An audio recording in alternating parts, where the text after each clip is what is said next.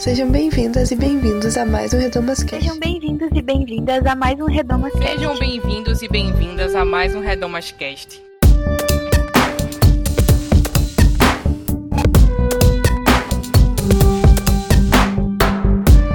Sejam bem-vindas e bem-vindos a mais um Redomascast. Eu sou Bianca Ratti e no programa de hoje eu converso com a minha amiga Luciana Petersen sobre o filme nacional Divino Amor. Esse filme é do diretor Gabriel Mascaro e foi lançado agora no dia 27 de junho de 2019. Tem no elenco atores como Dira Paz e Júlio Machado. É uma distopia que se passa no Brasil de 2027, uma distopia evangélica. Ou seja, tem vários temas legais para a gente conversar aqui. E foi o que a gente fez. A primeira parte do programa é sem spoilers, e quando a gente for começar a falar os spoilers, a gente vai avisar. Então não se preocupa. Você que não assistiu o filme ainda, pode ouvir a primeira parte do programa e depois que assistir, ouvir a segunda parte e poder comentar com a gente o que você achou. Não se esqueça também de seguir as nossas redes sociais, é arroba Projeto Redomas em todas elas. E também de passar no nosso site, que é projetoredomas.com. Lá você encontra vários materiais e outros Redomascast para ouvir. Não esquece de comentar dizendo o que você achou desse programa. Você pode comentar tanto lá no site, quanto no Twitter, no Instagram, no Facebook, enfim, dê a sua opinião. Um aviso muito importante antes da gente e de fato para o programa é que esse filme tem uma classificação indicativa para maiores de 18 anos. Por isso, a gente não recomenda que pessoas menores de 18 anos vejam o filme e também não ouçam o programa. É, tem algumas cenas fortes e a gente comenta sobre essas cenas, então tem outros Redomascast para você que tem menos de 18 anos ouvir. Então fica por sua conta e risco, a gente deu o recado. E agora, vamos para o programa.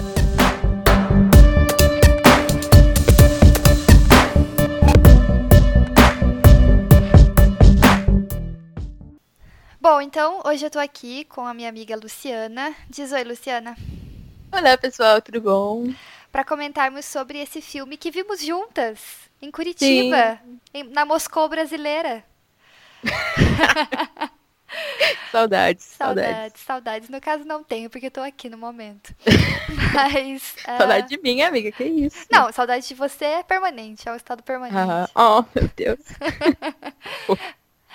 Mas, então, estamos aqui para falar desse filme Divino Amor, que é um filme nacional. É, na introdução do programa eu já falei um pouquinho sobre quem é o diretor, sobre quando que estreou e tudo mais. Uh, mas então, vamos falar sobre ele. O primeiro bloco do programa vai ser sem spoilers, porque esse é um filme que você pode tentar assistir ainda, vai que ainda está no cinema da sua cidade. Uh, uma dica aqui, a gente viu num cinema que é municipal, da, da, é do município, eu acho, ou do estado, não sei, na Cinemateca. Então, talvez não esteja é, em, no circuito aí de, de shoppings e tal, mas talvez tenha em algum tipo de sala, assim, especial da cidade. Então, vale a pena dar uma procurada nisso. Sim, pagamos 10 reais, inclusive, saudades. Pois é. E tinha, e tinha meia ainda, né? Sim, que... eu paguei 5 reais, meu Deus. É, exato. Então, é legal procurar e, enfim, poder também incentivar esses projetos aí, de repente, em alguma sala ou na universidade. É bem, bem legal. Bom, eu acho que a gente pode começar dando uma noção geral da história do, do filme, assim, sem spoilers no caso, né? Mas dar uma, uma noção melhor. É, Lu, você consegue dar uma sinopse pra gente? Tá. O filme se passa no Brasil, em 2027, e na verdade a gente está falando de uma distopia. A Bianca sabe mais sobre distopias do que eu, então ela vai explicar depois o que significa, porque que é uma boa distopia. É, mas é nesse Brasil que não tem mais carnaval. O carnaval foi substituído por uma festa evangélica, que é festa do amor supremo? o nome? É, né? É, aham. Uh -huh. Tá. E que é tipo uma, um grande show gospel com muitas luzes neon e muito fogo e gente com a mão pro alto. E assim, coisas que inclusive já fui parecidos. É, e essa é a nova grande festa da, do país, o que significa que houve uma mudança de sistema, né? Uma mudança cultural, assim, no país inteiro. E a trama principal gira em torno da Joana, que é a personagem da Dira Paz, que é uma mulher cristã, é, evangélica, que é funcionária pública. Ela trabalha numa, tipo, num cartório, assim, e trabalha na seção de divórcios. E aí é isso, assim, esse é o contexto e ela também tá tentando engravidar. Ela e o marido estão tentando engravidar, mas ela tem, ele tem um problema de infertilidade, então eles passam por essa luta, essa provação de não conseguir engravidar. O que mais, amiga? É, acho que a gente. Você falou um pouco do Estado, mas uh, acho que a gente não tem muita certeza se o Estado é algum tipo de Estado totalitário é, e uhum. religioso, tipo em The Handmaid's Tale, ou se é se é uma coisa mais ou menos assim, toda a população brasileira entrou nesse mesmo nessa mesma ideologia, digamos assim, logo o Estado também segue. A gente não sabe se é uma imposição totalitária ou se é uma coisa que tipo a sociedade toda tá em conformidade, digamos assim. Não sei. Sim. A gente discutiu um pouco sobre isso, né? Uhum. É, não dá para entender direito como tá o governo, né? Como tá o Estado, como tá esse sistema de verdade, assim. É, a gente sabe que esse Estado tem um controle sobre a população no sentido de dados. Então, existe um banco de dados é, dos dados genéticos da população que o, que o Estado tem acesso, né? E o slogan do governo é: a grande obra é cuidar da vida. É isso que a gente sabe sobre o governo, mas a gente não sabe se é totalitário, como a Bia disse, né? Isso eu achei meio confuso, assim. Me pareceu, a gente até conversou sobre isso, que foi uma adesão da galera, assim. Cresceu o número de evangélicos no país e rolou essa mudança, mas não da Handmaid's Tale, que foi de cima para baixo. Né? É, e que foi, tipo, com, com guerra e coisas do tipo, assim. Isso. É, por violência, mas foi uma, tipo, uma coisa que toda a população foi se movendo em direção e aderindo a essa ideologia religiosa e foram, enfim, movendo a sociedade para esse campo, né? E a Lu falou um pouco sobre distopia e é sempre bom lembrar, eu, eu acho que eu falei isso no, no episódio sobre The Handmaid's Tale, né? Que as boas distopias falam mais sobre o presente do que sobre o futuro. E, e acho que a gente vai conversar bastante sobre isso é, nesse programa, sobre por que, que esse filme é uma excelente distopia, né? E é importante lembrar também que a distopia, ela não é necessariamente o contrário de utopia, é como se utopia e distopia fossem é, duas faces da mesma moeda. Então, utopia, como talvez vocês saibam, é aquela sociedade idealizada, né, é, perfeita. E algumas pessoas vão dizer que é dois lados uh, da mesma moeda porque não existe sociedade perfeita e às vezes a utopia de alguns é a distopia de outros, né? Então, essa ideia de felicidade ou de bem-estar social para todo mundo é, é meio que questionável, né? O que, que é esse, o que, que é isso? Então por isso que é, muitas pessoas que falam sobre distopia vão dizer que é do, duas faces da mesma moeda essa questão da utopia, né? Uma sociedade ideal, mas ela é ideal para quem e de que forma? E as grandes distopias aí do, da literatura principalmente vão mostrar pra gente o que que quais são os lados negativos das sociedades idealizadas, né? Ou como, melhor ainda, né? Melhor melhor do que isso, como uma sociedade ideal ou idealizada se torna uh, ou, ou tem no seu, na, no seu core coisas uh, negativas ou opressoras ou enfim longe do ideal para todo mundo né? Então é um pouco isso assim só essa parte de distopia que que a Lu comentou e acho que a gente pode começar a comentar um pouco sobre o filme, é, ele tem então todo esse background igrejeiro evangélico uh, cristão. E a gente sinceramente, assim, não sei como foi para você, Lu, mas o que me atraiu nesse filme foi esse esse background mais a parte do Estado, assim, sabe? De uhum. ver essa ligação da religião com o Estado, porque o trailer ele deixa isso bem. É, ele instiga muito isso, né? Sobre a parte de ah, não existe mais carnaval, é, essa festa do amor supremo. Isso me deixou bastante, nossa, quero muito ver do que se trata isso. E e eu não sei, foi, foi por essa motivação também que você decidiu, quis assistir o filme, enfim? Sim, eu acho que é um filme muito atual, né, no atual governo. o que levou até ele, né, as massas evangélicas, o que se tornaram, é, como ela está flertando é, com projetos de poder. É, a gente até falou sobre isso, acho que nos, sei lá, dois, três episódios anteriores uhum. do Redomascast. É, mas é isso, assim, é, essa distopia que parece tão real. E eu acho que, assim, eu assisti, a gente assistiu alguns vídeos juntas sobre o filme, é, algumas resenhas, né? E eu ouvi alguns podcasts também.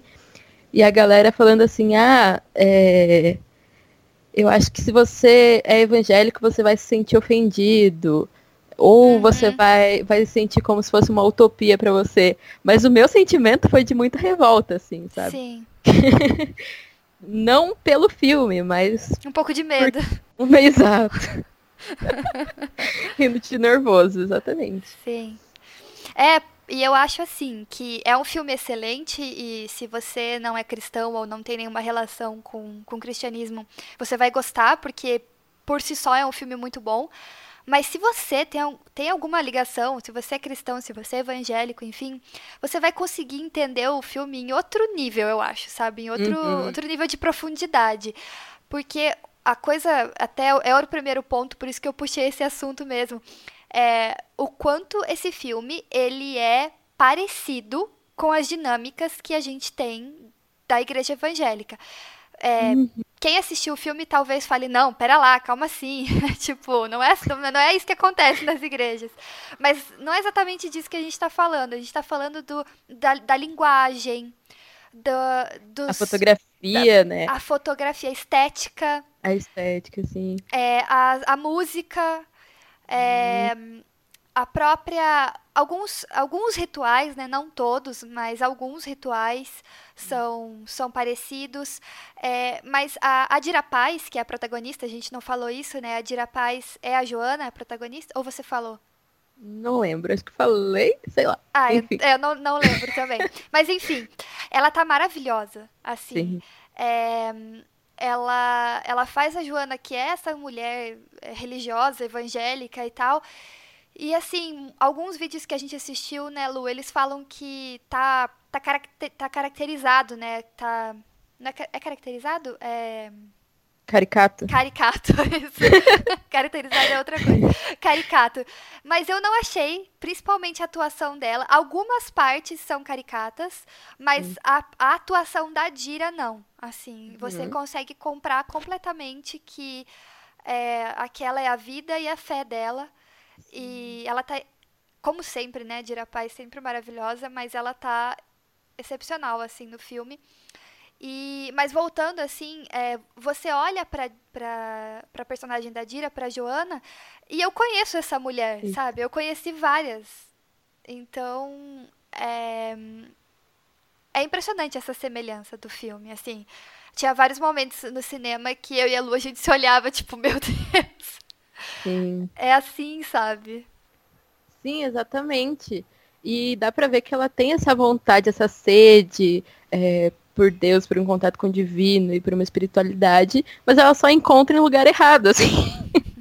ela só se mete numa furada. Ela vai no drive-thru de oração, ela vai no divino amor, mas ela. As instituições são muito difíceis, assim. Ah, é que as, as instituições são bem burocráticas, né? É. Então, a gente vê isso, assim, essa é uma coisa que aparece, assim, do filme, realmente não é o spoiler, mas é a hiperestruturização da coisa, assim, é tipo, é extremamente hierárquico, estrutural e burocrático, e você vê que existe todo um, um arsenal de coisas, de, de estrutura, assim, por trás da igreja, né, quando a gente fala igreja instituição, Uh, ali é tipo eleva elevado ao, a milésima, assim, tipo, é realmente muito muito estrutural, né? Toda toda a igreja ali, toda toda a sociedade, ela é muito muito uma sociedade de controle, mas a igreja também, né? É bastante estruturada. Exato. Então, é uma coisa que eu até comentei contigo sobre como me parece que tirando a Joana, os outros personagens são. Parece que eles têm uma fé que é muito mais é, ritualística do que de uhum. fato com alguma conexão transcendental com Deus, assim. Então me parece que é uma coisa muito mais, ai, a gente vai e faz ritual X, Y e Z mas não necessariamente a gente tem uma conexão e sente Deus falar com a gente e percebe os sinais de Deus durante a nossa vida. É, e, e, tem uma coisa, uma lógica muito de um consumo da fé, né? Um consumo de produtos religiosos, um consumo de conteúdo religioso em, de diversas formas, assim. Uhum. E qualquer semelhança com o momento atual é mera coincidência. Ou não. Pois é. E esse filme, ele é muito provocativo, né? Então ele vem para incomodar. Ah, então você é evangélico, se você não gosta muito de cenas de sexo, etc, que a gente, a gente pode comentar na parte com spoilers o que, que a gente achou. O que a gente achou, né, delas, na, na magnitude que foram. É... Mas eu acho que vale a pena, assim, você ser, ser provocado por esse filme. Eu uhum. acho que a gente precisa dar uma chance para ele e olhar pra gente, né? Olhar pra nossa igreja, olhar uhum. porque que a igreja evangélica se tornou. E eu acho importante também, porque a gente vai falar mais na parte com spoilers. É claro que com os spoilers a gente consegue discutir muito melhor questões de gênero, uh, questões de uh, religião, de fé, enfim. Várias questões que tem no filme que a gente só vai conseguir discutir até essa questão da sexualidade mesmo com os spoilers. Mas tem tudo isso no filme. Então não deixem de assistir e depois uh, vir ouvir a parte com spoilers para poder conversar com a gente, discutir, comentar o que vocês acharam do, do filme. Sim. Então vamos para a parte com spoilers. Tá avisado. Vai ter spoilers. Esteja avisado. Não vai ter edição, então vai ser Efeitos, bocal, oral. Exatamente. Uh, vamos lá. É, por onde começar, meu Deus? Nossa, Deus. uh... Então, pela Dira, eu acho. Pela Dira. Joana. Joana, funcionária pública, trabalha no, no, setor de divórcios e ela faz o quê enquanto boa cristã? Ela tenta impedir os divórcios. Exato. Né? Ela chega uma pessoa querendo se divorciar, ela fala assim: "Não, mas dá uma chance, vai na minha igreja, Vai no Divino Amor. E ela, tenho... ela faz uma teologia do cagaço, assim, né? Que ela é... fala, fala umas coisas assim, tipo, ai, olha só essa família que está se desfazendo, sabe? Tipo... Sim! Você acha que isso é o plano de Deus para sua vida? É. E eu acho muito engraçado. Você reparou que na impressora dela tem um adesivo de Jesus, assim? Não é... reparei. é, eu não lembro o que, que falava, mas era tipo assim, Jesus é o Senhor, Jesus, eu amo Jesus. Um negócio assim. Então, e você até comentou que a gente consegue imaginar esse discurso vindo da igreja, né? Você tem que ser. É, você tem que ser luz. Ter, luz no seu trabalho, você tem que usar seu trabalho para a glória de Deus, você não, não pode compactuar com essas coisas do maligno, você tem que defender a família. E a que ponto chegou, né? Sim. E tem até uma parte que chega uma moça que fica muito brava. Ela Sim. fala assim, mas você tem que me dar, eu tô querendo meu direito aqui, quero um papel, pelo amor de Deus. Aí ela entrando na burocracia para impedir que a família se desfaça, mesmo que a pessoa queira, né? Assim. É.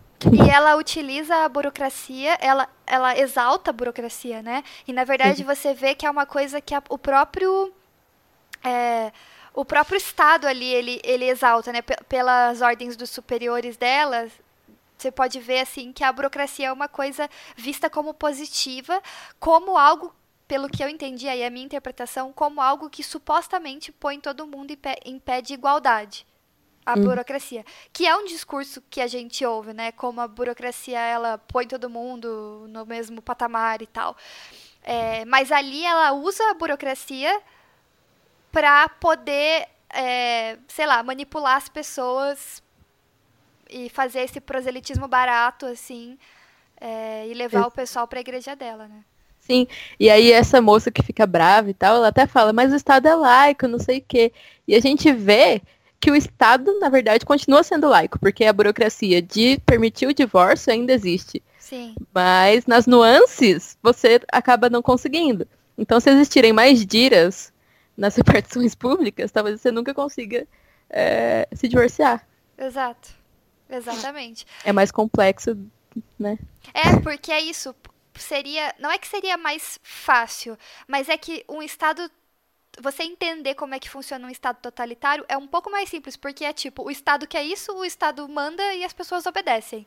Isso. Nesse, quando é esse cenário onde as pessoas entraram em conformidade com uma moral e costumes e, e enfim, toda um, uma cultura, é uma coisa muito mais complexa até de se entender mesmo. E eu acho que o filme, é, em muitos momentos, ele. Você parece, nossa, não entendi aqui. Quando, quando ela disse que o Estado era laico, eu fiquei meio, é.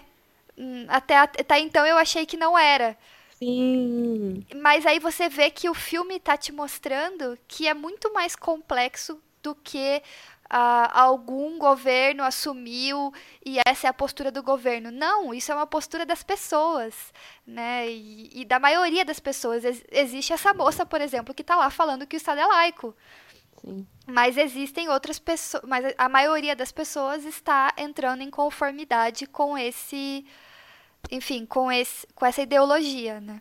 Sim. E existe em 2019, oito anos antes de Divino Amor, um presidente que tuita o Estado é laico, mas o presidente é cristão.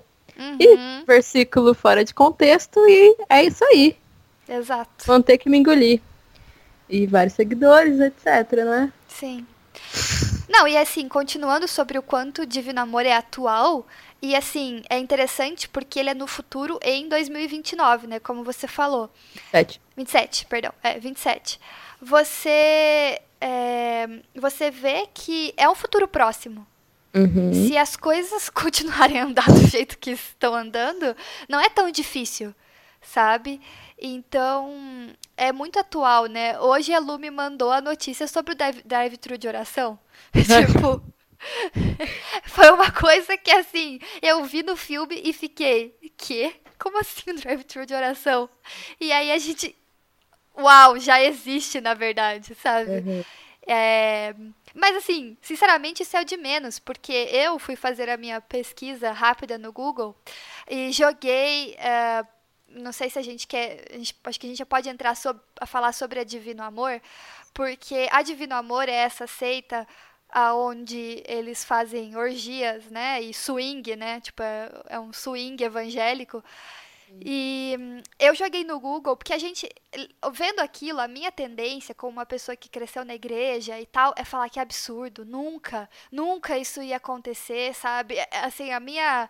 O meu instinto, assim, de pessoa que foi criada na igreja, quer acreditar muito que nunca isso ia acontecer, que jamais isso poderia acontecer, é, enfim. Mas aí, eu joguei no Google o seguinte: pastor manda fiéis fazer sexo. Bem é. ridículo, bem ridículo assim. E eu achei um, algumas, algumas notícias.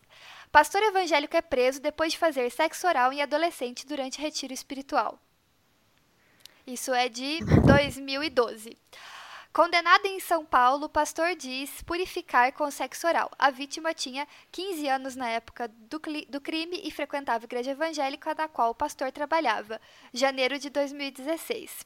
Uhum. Pastor acusado de abuso sexual diz que sugava demônios dos fiéis. Isso é nos Estados Unidos.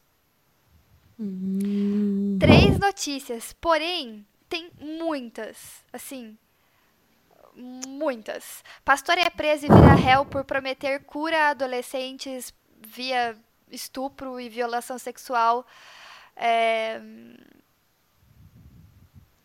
Enfim, milhares, tem um monte, eu tô, eu tô fazendo scroll aqui no, no Google e tem muitas notícias, assim, inúmeras notícias de, é, de líderes religiosos ensinando e, e, abusando da sua figura de poder e ensinando que está tudo bem e, e abusando disso de uma maneira sexual. Então, por mais que a Divino Amor tenha uh, seja tipo uma hipérbole disso, ela realmente se baseia num fundamento que não é tão difícil de imaginar, na verdade, por mais doloroso para mim que seja dizer isso, sabe? E, e, e sei lá o que o que mais um pastor desses que fala que vai curar uma adolescente abusando dela sexualmente, tipo, o que mais esse pastor não falava para outros membros e tal. Então você vê que é, não é difícil criar uma teologia herege aonde a aquele tipo de ritual fosse cabesse, sabe? Fosse possível. A gente vê tanta loucura aí que fazem com a Bíblia que eu não acho realmente difícil, sabe? Disso acontecer, né? Do mesmo jeito que a gente vê lá em The Handmaid's Tale, o jeito que eles utilizam a Bíblia, né? É, a gente vê que em Divino Amor eles também utilizam a Bíblia para é, legitimar certas práticas é, sexuais ali dentro da, da, daquela seita, né? Porque eu e a Lu chegamos à conclusão que é uma seita, né? Uhum. Não, e assim, a premissa do Divino Amor é que você vai salvar seu casamento, né? Sim. É, você, por isso que a Dira lá na, na sessão de divórcios fica chamando todo mundo para Divino Amor, porque lá você vai ter um, um, um, um encontro, né? Você vai, vai curar o seu casamento, vai sarar. É, casamento blindado. E é, o, a, o lema do Divino Amor é quem ama não trai, quem ama divide. Então essa é a teologia, né? Partiu de, de uma dor nos casais e no, no conceito de defesa da família e virou isso aí, né? E é muito doido, porque eles não têm uma profundidade bíblica também, né? Você. Como funciona Divino Amor, pessoal? Você tem que ir na salinha, num lugar, um salão que vai ter um, um, um cara na porta exigindo seu documento, documento do seu marido. Em uma certidão relação, de casamento. Certidão de casamento em uma relação sempre heterossexual, né? É isso que eu ia colocar. O ponto é que não tem pessoas LGBT não, nessa sociedade. Não existem. Né? E aí, nossa, meu Deus.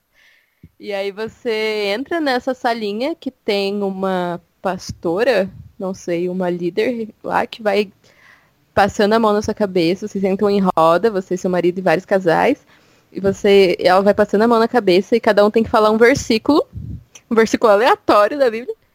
E depois vocês entram para essa segunda sala que rola um ritual meio que um batismo. Uhum. Um lava-pés, e... porém o corpo todo. Isso, um lava-pés de corpo todo.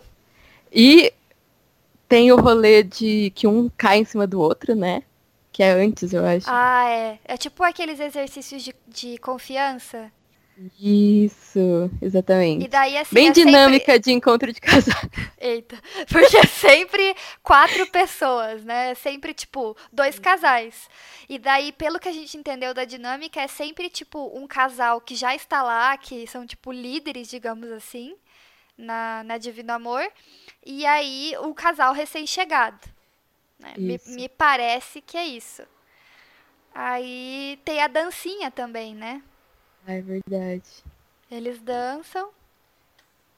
E aí vão. E aí vão. Resume bem o que acontece realmente. Aí trocam os casais. Isso. E aí, É, eles, mas- aí eles. Aí, tipo assim, né? A- a mulher do casal X transa com o cara do casal Y e a mulher do casal Y transa com o cara do casal X. E é, na mesma sala. Só que daí eles fazem a prática do coito interrompido, procurem no Google, coito interrompido, e aí é, na hora, enfim, da ejaculação, o casal X se, junta de novo e o casal Y se junta de novo. Isso. Então é isso que a acontece. gente vê que a gente é evangélica quando a gente tá muito constrangida de ter que falar essas coisas. Exatamente. Exatamente. É. Mas as cenas são bem gráficas mesmo, tipo, e longas, então por isso que a gente avisou que incomoda. Então se você está aqui e não assistiu o filme ainda, a gente tá avisando de novo, né? É, mas, enfim, esse é meio que o ritual deles, que seria algum tipo de ritual para salvar o casamento, né? Me parece. Assim. Não sei se o que, que você entendeu disso, Lu. Sim, eu entendi que era isso mesmo. Talvez, sei lá, você se recon- reconectar com seu marido. E eu acho que no caso da Joana Dira, é, também tem o rolê de querer engravidar, né? Uhum. É, Ela tenta de todas as formas engravidar, então seria também um tratamento para a infertilidade dela. Uhum. Mas é isso, e aí ela tem até uma galeria na casa dela dos casais que deram certo, né? E Sim. parece que. Ah, e depois desse ritual aí, que é nas noites de, sei lá, terça-feira, um dia aleatório, Sim, Mais uma também tem- terça-feira. também tem um batismo, né? Sim, tem um batismo. Que é num rio e tal, e num lugar mal bonito. E tem o coral, uma música bem evangélica. Sim. Que é o momento que eu senti que foi bem mais caricato, assim. É, eu também achei. É. E é, essa questão desse ritual, desse swing, vamos chamar de swing aí para facilitar a nossa vida, é, desse swing evangélico aí, é que hum, a gente vê como o liberalismo, né? Porque é uma, é uma prática que a gente associa a um, a um costume, sei lá, até promíscuo, né? A gente, hoje, numa igreja com, normal, assim, né? Da vida. Se você entrar e perguntar o que, que é, pra você, pastor, o que, que é swing, provavelmente vai ser associado com adultério, com pro- promiscuidade. Então você vê que esse liberalismo de atitudes ou desse ritual é validado por um discurso religioso. Então pode, porque tá ali dentro da religião. Porque depois você vai ver quando a Joana não sabe quem que é o pai da criança, é, o marido dela fica chateado, se- né? Acha que foi traído. Mas espera lá. fica aquele ponto assim, mas Não faz ué, sentido. por quê? Porque dentro da construção discursiva daquela religião, quem ama divide, mas divide com quem? Com quem faz parte da religião. Então, é, é, é muito interessante, assim, como é construído esse... Essa... Ah, é, é esse discurso mesmo, né? De que, tá, você tá dentro da religião, pode, isso aqui é um ritual, é sagrado, é, enfim, não é bagunça, sabe? Tipo, Sim, exatamente. bagunça é outra coisa, entendeu? Uhum. Então, é muito interessante isso.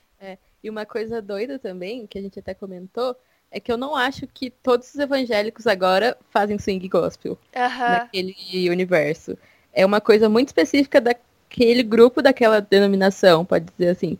Eu acho. E assim, a gente vê que a Joana ela tem dois grupos, dois contatos com o religioso. A Divino Amor e o drive-thru de oração. uhum. que é um lugar que ela. Um drive-thru de oração. Ela entra lá com o carrinho dela, tem um pastor, ela passa pela catraca, ela para o carro na frente da cadeira do pastor, que é aquela cadeira bem clássica de igreja. Uhum. Que fica Tem atrás só- do púlpito, sabe? gente? É, exatamente. Tem a cadeira do pastor, uma máquina de fumaça, uma cortina e um som. Essa, esse é o drive-thru de oração. Ela, ela para lá e fala, ai, pastor, tô passando muita dificuldade, não consigo engravidar. Aí o pastor fala umas coisas meio nada a ver, assim, não, irmã, vai dar tudo certo. Motivacional aleatório. É, um, um coach, assim, né? Sim. Tenha fé, que vai dar bom, vamos cantar. Aí ele bota o playback. É, você quer ouvir Canta- uma canção hoje? Aí É. vem a fumaça, né? Vem a- o gelo seco. Sempre a fumaça, sempre É. gelo seco. Aí orou, fechou, acabou. É. Então, mas eu não acho que esse pastor do Drive Thru Geração compactuaria com o que ela fez no Divino Amor. Não sei. É, No começo, eu não tive a mesma impressão que você, né? A gente até conversou. Eu achava que todo mundo era da Divino Amor. aham. Mas depois, é, conversando um pouco com a Lu, realmente fez mais sentido pelo próprio comportamento do pastor no drive-thru mesmo, que me fez pensar sobre como, de repente, e também por causa de uma fala que acontece. é, eu acho que é no, no cartório, que alguém Uhum. fala, ah, eu vou resolver isso com o meu pastor na minha igreja, né? Alguma Sim. coisa assim. A Dira tá, eu acho que convence, tentando convencer uma mulher a não se divorciar, alguma coisa assim. Ela fala, ai, é, divórcio é contra a palavra de Deus. Aí ela, se eu tô indo contra a palavra de Deus, eu resolvo com o meu pastor, com a minha igreja. Então existem igrejas, né? Existem diversas iluminações. E não é tudo uma massa, né? Que é o que a gente sempre repete. Os evangélicos não são uma massa. Sim, e, e- e em 2000 e 2027, no Brasil de 2027 de Divino Amor, também não são. É, e é muito interessante porque eu comentei com a Lu, né? Eu sempre falo aqui no programa sobre o fato de eu ter feito parte de uma igreja neopentecostal. E algumas coisas que eu vi, não só nessa igreja, mas é, em outras que eram assim similares, era uma estética muito parecida com a estética de algumas coisas, não só da Divino Amor, mas do da Festa do Amor Supremo, que pelo que eu entendi é uma coisa que é meio que uma união, né? Tipo, é, de, é É. um, um evento evangélico nacional, assim, né? Sim, parece. Eu acho que não é da Divino Amor, o Amor Supremo. Também acho que não. E é uma balada, assim, né? Tipo, é um. Como que é o nome daquele festival de música eletrônica? Agora eu não lembro o nome. Mas é tipo, parece um festival de música eletrônica. é, E daí tem uns LEDs, e daí completava 100% Jesus, assim. Sim. E, cara, assim, É. não vou dizer que já vi, mas já vi. Exato. Gelo seco Já no fui. culto? Já vi também. Então, assim, não tô necessariamente criticando e falando, nossa, não pode, sabe? Só que é muito interessante como o diretor é, construiu com elementos que já existem e que talvez para pessoas que não estão dentro desse círculo religioso devem estar pensando, gente, mas o que é isso, essa balada evangélica? Mas, gente, existe balada evangélica. Essa é a questão, assim. Então, é, é muito é muito interessante assim quando você tá dentro desse desse círculo desse desse campo você percebe melhor esses elementos. E se ele não era intencional com essas coisas meus parabéns porque assim realmente ficou muito bom sabe? Então é, eu anotei aqui que a estética do, do filme lembra a estética de algumas igrejas atuais mas é, de uma forma geral. E é uma boa mistura, assim. Você vê alguns elementos é, de igrejas pentecostais, outros de igrejas tradicionais, outros de neopentecostais. Então parece que ele ele faz uma mistura, assim, desses elementos. Em determinados momentos você vê eles em cada lugar, assim. Sim. É, deixa eu ver, outra coisa que eu anotei aqui é sobre não existirem pessoas LGBT, né? Uhum. É um filme que não aparece. Não. Não existe. Sim. Não que não exista naquela sociedade. É, exatamente. Há uma. Elas não, não fazem parte, né? É, Dessa sociedade, na verdade. exato. E a gente tem até uma cena que é bem emblemática, que é quando a Dira e o marido estão buscando tratamentos para infertilidade Uhum. e elas vão, eles vão num abrigo, é, tipo um orfanato assim. E aí lá tem vários bebês e a gente descobre que um dos tratamentos para para infertilidade na época é você dar lágrima do bebê. O, bebê- o bebê Bastardo. fala? bastardo, bebê bastardo pro marido bebê. Então, esses bebês seriam, pelo que a gente entendeu, é, acidentes, entre aspas, tá, gente? Acidentes que aconteceram durante esses, essas sessões de swing ahn, da Divino Amor, pelo menos eu entendi isso. É, eu achei que, não sei se falou, mas talvez assim, filhos indesejados. Então, Uhum. filhos fora do casamento, pessoas que queriam abortar e não puderam, e aí tiveram filho e jogaram lá. Então é um depósito de bebês indesejados. Uhum.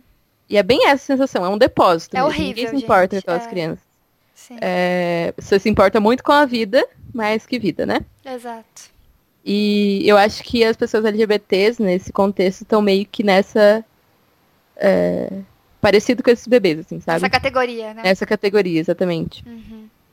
É, e na verdade, eu não sei se é um. Quando você diz tratamento, eu não sei se você quer dizer isso, mas eu não acho que é um tratamento científico, é um tratamento. É como se fosse uma simpatia, pelo menos foi Isso, assim que eu entendi, exato. né? Aham. É, é. Mas, é, é, realmente, essa é uma das cenas, assim... O, o filme, ele tem cenas bem, realmente, provocativas ou difíceis de assistir. Mas, por incrível que pareça, pra mim, eu acho que essa foi a cena mais difícil de assistir, assim. Sim. Porque é realmente muito triste, assim, tudo. Uhum. Tu, tu vê aquilo ali. E... hum, Você tem mais algum ponto? Eu tenho outros, mas vai, vai trazendo os seus. Hum. Por enquanto, não. Deixa eu dar uma olhada aqui. Pode falar. Eu tenho, um- eu tenho um ponto que é a tecnologia a serviço do governo barra serviço da fé, sabe? Isso, aham, esse é um ponto meu também. É, cara, eu acho, assim, a tecnologia do filme, ela é muito legal, assim, em alguns momentos eu achei ela só inútil mesmo, porque, por exemplo, né, se você viu o filme, você vai saber do que a gente tá falando, qual é a necessidade de você entrar numa loja e todo mundo da loja fica sabendo se qual é o seu nome, se você é casada ou qual é o seu estado civil e se você tá grávida ou não, tipo Aham. assim... Então, e se você sabe o pai? e se você sabe o pai, exato. E tipo assim, cara, que tipo de sociedade é essa, assim, que ela que, que você entra numa loja e você entra em Você vai comprar lâmpada, sabe? comprar E é- pão. e aí você, tipo, as pessoas precisam ficar sabendo.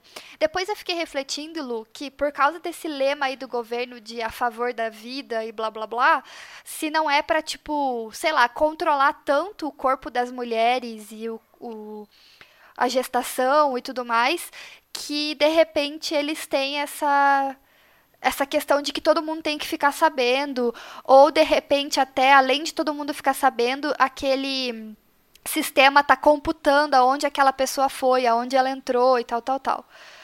Que poderia ser feito por um celular, por exemplo, né? Mas, enfim, cada, cada um aí com as suas tecnologias. né? Mas eu acho muito interessante. é, no geral, eu achei assim. É tudo meio neon o filme, né? Eu achei a estética do filme bem bonita, na verdade. E. E aquelas cores. É, é tipo um revival dos anos 80, só que bem feito, assim. É um negócio. Em termos de cores, gente. Me deixem, eu sou designer. Mas é muito. Seu momento. É meu momento, deixa eu brilhar. Mas é muito. É muito legal, assim, essa parte da fotografia e da própria tecnologia, assim, das interfaces que tem. Ahn, quando ela vai fazer meio que o teste de DNA com um leitor de código de barra, né? Ah, Muito sim. louco, porque minha cabeça já pirou, assim, como as pessoas são produtos, como as pessoas são produtos do Estado e da religião. Mas ok. E aí, as pessoas são código de barra, né, cara? Tipo, eles transformaram o DNA da pessoa num código de barras. Isso pra mim não dá, gente. É muita piração. É o chip da besta. É, é isso aí. É isso. Não tem outra explicação. Não. E aí é tipo, é muito legal a interface, né, que tem e tudo mais. É, E o, o diretor usa muito bem essa interface, né? Ele, ele usa muito bem, assim, essa tecnologia. Como eu falei, em alguns momentos eu achei ela desnecessária, mas talvez ele, ele estivesse tentando utilizar isso para contar a história, né? Não necessariamente essa tecnologia seria prática, mas o fato dela existir é como se ela fosse um personagem, porque a tecnologia é um personagem dessa história, assim. Então é, E- é interessante.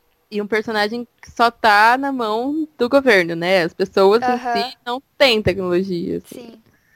É um carro bem normal, um- uma TV bem normal. É, Bem típico, né? Sim, é uma coisa tipo. Você, você não vê as pessoas, sei lá, usando um, um tablet transparente, sabe? Não, as pessoas estão, É. tipo, vivendo a vida delas, sabe? E aí elas chegam no trabalho, e daí elas entram no trabalho por, por palma da mão, na parede, e enfim, esse tipo de coisa. Exato. Então é uma tecnologia muito doida, mas é, a serviço do governo, realmente, né? E da religião, né? Me E da parece que a tecnologia é uma coisa pra gente muito rica ou pra instituições muito ricas. Faz sentido. Né? Aham. E que mais? Bom, e aí a gente pode falar sobre o que acontece com a Dira, né? Ah, sim. É, que ela tenta engravidar, tenta engravidar, de repente engravida. Aham. E aí ela vai no banco de dados do trabalho dela, que ela não pertencia mais, porque dela tanto tentar desfazer o divórcio das pessoas, ela é mudada de repartição, então ela vai cuidar de, sei lá, imóveis. E aí ela entra lá escondidinha e testa todos os maridos. Ela joga lá o nome do fulano, não é o pai. Fulano, não é o pai. Todos os maridos não, todas as pessoas que ela transou, o marido dela e na Divino Amor. E aí ela descobre que o filho dela não tem pai. É, nenhuma das pessoas que ela ficou. Tipo assim, não dá match. o sistema não dá match. O, o que é muito estranho, né? Assim. Sei lá.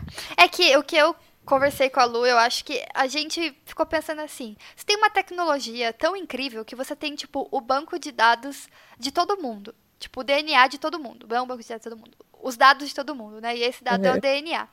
Não seria mais fácil se ela pegasse, escaneasse o DNA e fizesse aquela busca no sistema, sei Sim. lá, por uma inteligência artificial, provavelmente, e qual dava match? E não ela ter que, tipo, digitar e lembrar de cabeça o É. nome de todo mundo que ela já ficou, que ela tem um- uma sala na casa dela cheia de quadro de homem que ela já transou. Sim. Não dá, Quem gente. é o pai? Google pesquisar. Exatamente. Exato. E daí, É. assim, beleza, todo o rolê do filme é que, na verdade, o filho é do Espírito Santo, né? Isso. É uma Quer dizer-. Ela acha que é, né? Já que não deu match com ninguém. Isso. Mas é o que dá a entender da história. Porém, é só mais um exemplo de a tecnologia que podia ser só mais inteligente. assim. É. Exatamente. É, e aí é isso, ela não consegue descobrir quem é o pai. E aí toda vez que ela passa debaixo de um detector de metais, de qualquer porta, de qualquer estabelecimento, parece que ela tá grávida e paternidade desconhecida. É, e aí ela fala pro marido dela que ela tá grávida, ele fica muito feliz e tal. E aí depois ela vai falar que não sabe quem é o pai, que não é ele, não é ninguém do Divino Amor. E aí ele fica muito bravo, né? Ele. Assume que ela traiu ele, né? É, porque quem ama não trai, quem ama divide. Exato. E aí ela fica sozinha. E aí ela vai buscar ajuda no débito de oração. O pastor fala que ela tá em adultério. O que é muito doido é que o pastor fala, ah, mas você tá bêbada, você, você tá louca. Uhum, O que é uma narrativa muito parecida com a história de Ana na Bíblia, né? sim. E tem, tem essas paráfrases bíblicas. Tanto com Maria, tanto com Ana. Aham. É, a gente observou. E aí ela vai na Divina Amor, ela não pode entrar, porque ela não tem mais o marido dela junto. O marido dela foi embora. E aí. É o que eu tava falando no começo, que não pude falar, que as instituições fecham as instituições religiosas, que eram importantes, né, pra ela. Fecham as portas na cara dela. Na verdade, ela nem vai, né, buscar, porque ela já sabe o que seria. Tipo, É. ela busca o pastor drive- drive-thru de oração, o pastor faz um gaslighting louco com ela. Quando ela começa a falar, olha, realmente não tem pai, eu acho que isso aqui veio de Deus, sabe? É, Aí o pastor fica, olha, você tem que ter muita certeza do que você tá falando, porque vai ser muito difícil o pessoal acreditar nisso. E vai desencorajando ela, e ela aceita isso, né? Ela percebe que realmente não vai ser aceito, assim. Eu até anotei isso, né? Joana nem tenta pedir ajuda para o sistema religioso, porque ela sabe como o sistema funciona. É e aí, tipo, o próprio pastor lá do drive-thru fala pra ela que. Tipo, confirma pra ela, é, realmente, não vai dar bom, sabe? E Sim. você vê, então, daí como essa história é atravessada pelo machismo, né? Porque. É, há diversos momentos, né? Mas eu acho que é bem latente, assim, na história dela, como ela fica desamparada por esse Sim. sistema religioso, como é aquela a- aquele, aquela história de basta a mulher pisar um centímetro para fora da linha que ela já se torna é, errada e impura e, e, enfim, tipo, merecedora de condenação, sabe? Então, o próprio. Todo. Desde o trailer a gente vê que eles estão esperando o Messias. Né? Uhum. E, e é uma espera. É uma espera é, infundada, assim, porque eles estão esperando esse Messias. Quando esse Messias vem, ele é rejeitado. Porque Exato. ela é rejeitada. Uhum. Não, e aí tem uma voz em off, né, durante todo o filme, De uma que é a kids. voz do trailer. Hã? É, de uma kids. De, de uma criança. Kids. E no final, a, a Dira pare o Messias. E aí essa voz Pior fala. cena Nossa, do ela- mundo. nossa. misericórdia. Gente, pense numa cesárea horrível, assim. Horrível, sim. A cesárea de 10 minutos. Cara, lá. sério. Uh, Não dá. Não dá. É horrível. Mas enfim, Sim. continue, Lu. É, e aí ela fala, a criança fala, o mundo esperava pela vinda do Messias, mas não estava preparado para quando ele chegasse. Então tem toda essa narrativa meio é, parábola, meio fantasiosa, de que aquela criança que nasceu da cesárea da Dira, né, era o Messias, de uma mãe solo, né? Sim. E veio para os seus e os seus não, não receberam. É, porque e a gente ficou pensando, né? O que acontece com esse bebê agora? Ele vai pro orfanato lá, o depósito de criança? o Não, é. Messias? Eu acho que ela. A minha interpretação é que ela vai tentar criar ele sozinha.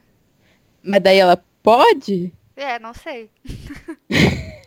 Mas eu acho que ela entrou na vibe, tipo, me rebelarei contra o sistema porque Deus mandou esse filho pra mim, entendeu? É, parece, né? Ela, É, ela tem muita certeza de que Deus estava com ela. sim. Que é. Que eu lembro muito das duas mulheres da Bíblia, né? Assim, Maria e Ana. Ana, exato, sim. E aí acaba de um jeito doido, né? Que é o bebezinho fazendo xixi lá. Esse final, meu Deus. E você só não entende nada, você não esperava que o filme terminasse ali. Pelo menos eu não esperava. Não. Mas tem uma cena muito bonita que ela tá lá tomando, tipo um, é tipo um batismo, né? É um, Aham. ela tá ali na água, é uma piscina, mas é um mar, não sei, é confuso. Mas você vê assim que ela faz, quando ela vai falar com o Você lembra quando ela descobre que tá grávida e não consegue achar o pai? Ela vai pro drive-thru de oração? Uhum. Só que Na o chuva. tá chovendo e daí não tem, não tem ninguém lá. Não sei se era muito tarde ou sei lá. E aí ela tá, tá né, chovendo litros. Ela tá encharcada, ensopada. E não, uma vez, agora eu não lembro aonde eu vi isso, mas uma vez eu é, ouvi de uma pessoa que quando, ou num vídeo do YouTube, sei lá, que quando tem chuva nos filmes, é muito um negócio de redenção, assim, de tipo, como se a água da chuva lavasse você do, do pecado ou, de, ou do seu erro, ou te batizasse, assim, digamos assim. E eu fiquei pensando nisso com essa cena, assim, da, da chuva, né? Se de repente ela tá lá na chuva porque ela achou que tava. Quando ela tá lá no. procurando, né? É engraçado, porque ela vê que não é o marido dela. E daí o primeiro instinto dela é tipo, meu Deus, será que é um desses caras aqui da Divino Amor? E começa a procurar loucamente, ansiosamente, pra ver se era um deles. E aí ela não entende o que aconteceu. E daí tem toda essa cena que ela fica lá se molhando, desesperada, querendo uma ajuda e não tendo, assim. E aí me parece que é tipo um renascimento dela ali, sabe? De tendo certeza que que aquele filho era enviado por Deus, enfim, tipo, um milagre, digamos assim, né? É, sim, faz todo sentido. Nossa, revelações, minha cabeça tá. um, que mais que você tem aí anotado? Cara. Ah, eu anotei algumas frases Ah, da criança que é Divino Amor, radical, livre, secreto. E essa frase tem até no trailer, né? uhum, E quando o Messias nasce, acho que a última frase do filme, na verdade, é quem nasce sem nome, cresce sem medo. uhum, E aí eu fiquei pensando muito, assim, o que, que é nascer sem nome naquela sociedade, sabe? O que, que é crescer sem medo naquela sociedade? É... Achei muito bonito, na verdade, assim, essa narrativa do Messias que vem é, Nasce que- sem nome. nasce sem nome para furar todas as burocracias, assim, né? Toda a religião, que, que é o que aconteceu, na verdade. Sim. E sei lá, doido. E, o que, e do que, que eles têm medo, né? Porque É. se você parar pra pensar, a narrativa do filme não é uma narrativa de medo. Não é que nem The Handmaid's Tale, como eu tô fazendo aqui a comparação, onde você sente medo junto. Assim, é tudo baseado no medo. É, dá um medo de que você, você não pode falar nada que você tem medo.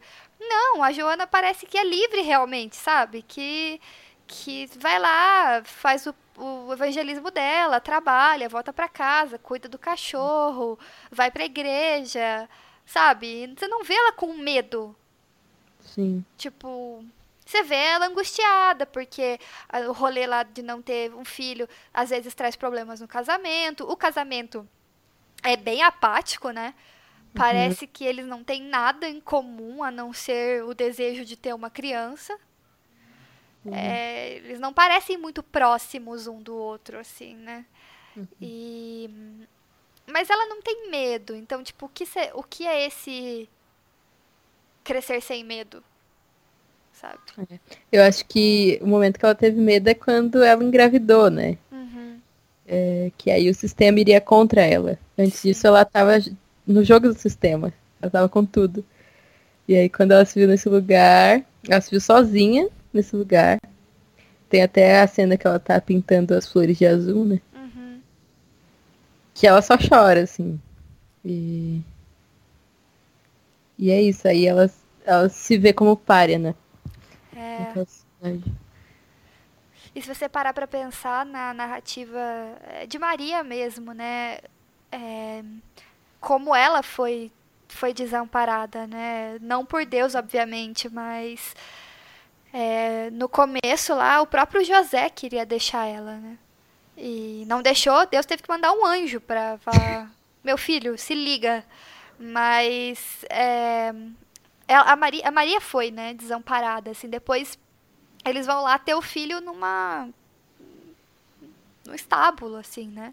Sim. Então é interessante essas essas conexões. Uhum. E de que lado Jesus estaria, né, nesse rolê todo? Uhum. É... Ele tá na festa do Amor Supremo, tá na Rave Gospel. Ou sei lá, será que ele é uma criança que- abandonada, bastarda? Exato. Exato. Reflitam. então, Ai, gente, esse filme é muito bom. Daria várias horas de podcast. aham. Nossa. Várias horas. meu Deus. Mas eu queria fazer uma pergunta, então, Lu. Diga. O que, que a gente aprende com Divino Amor? Eita. Não sei, eu acho que a gente aprende que a igreja tá usa- sendo usada como massa de manobra para legitimar projetos de poder Uhum. e que essas coisas acontecem quando a gente menos espera, né? Não é, opa, de um dia para o outro temos uma ditadura evangélica. Uhum. Mas, aos pouquinhos, em 2027, onde estaremos, né? E eu acho que é por isso que a gente não pode se calar.